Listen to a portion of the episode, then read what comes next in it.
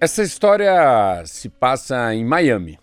Há uns 20 anos atrás, a cidade estava cheia de pessoas mais velhas que viviam de suas aposentadorias e tinham uma vida muito tranquila.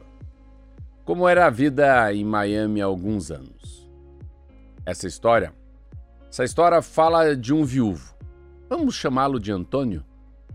Ele tinha vivido toda sua vida em Boston e decidiu que sua aposentadoria seria suficiente para que morasse em Miami, perto do mar, pegando um pouco de sol, caminhando muito, ah, levando uma vida saudável para não sentir tanta falta de sua esposa, com quem tinha vivido por quase 40 anos. Quando chegou a Miami, Antônio tinha uns 70 anos. Sua vida era muito rotineira. Levantava-se muito cedo, tomava café da manhã, arrumava um pouco a casa. Duas vezes por semana ia ao supermercado. Dirigindo seu carro, um daqueles veículos grandes, antigos, que ele mantinha impecavelmente limpo e encerado. Uma manhã, Antônio estacionou seu carro nas vagas da rua, pois às vezes não havia espaço no estacionamento do próprio supermercado. Ele colocou suas moedas no parquímetro. Nos Estados Unidos, se usa parquímetros, uma máquina que a cada moeda concede alguns minutos de tempo no estacionamento e um relógio marca esses minutos. Antônio. Antônio sempre calculava que esses minutos seriam suficientes para fazer as compras.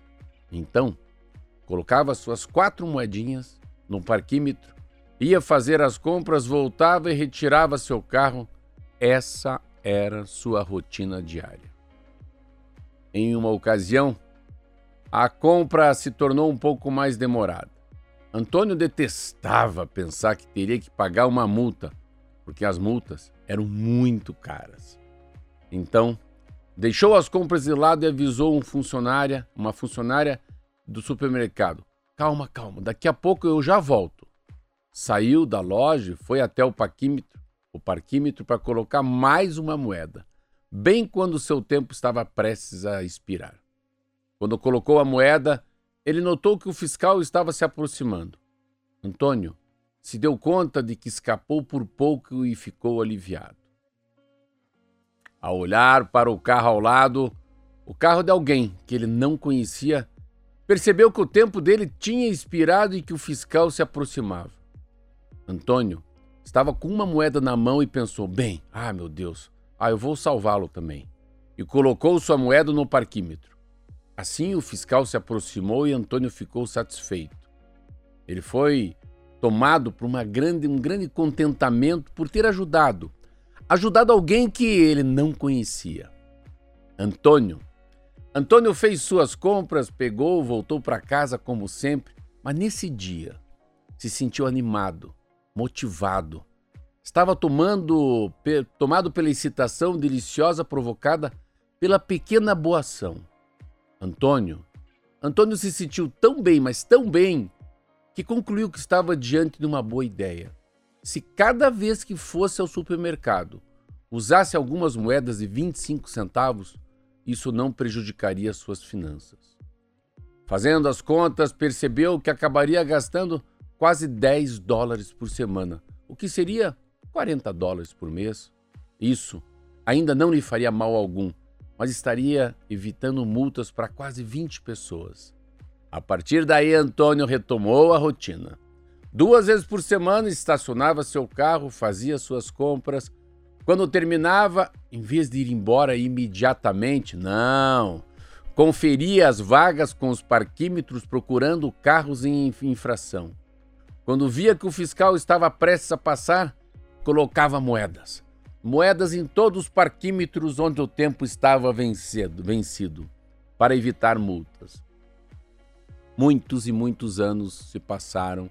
Aos 95 anos, Antônio morreu. Ele havia feito muitos amigos no bairro. Era uma pessoa bem benquista.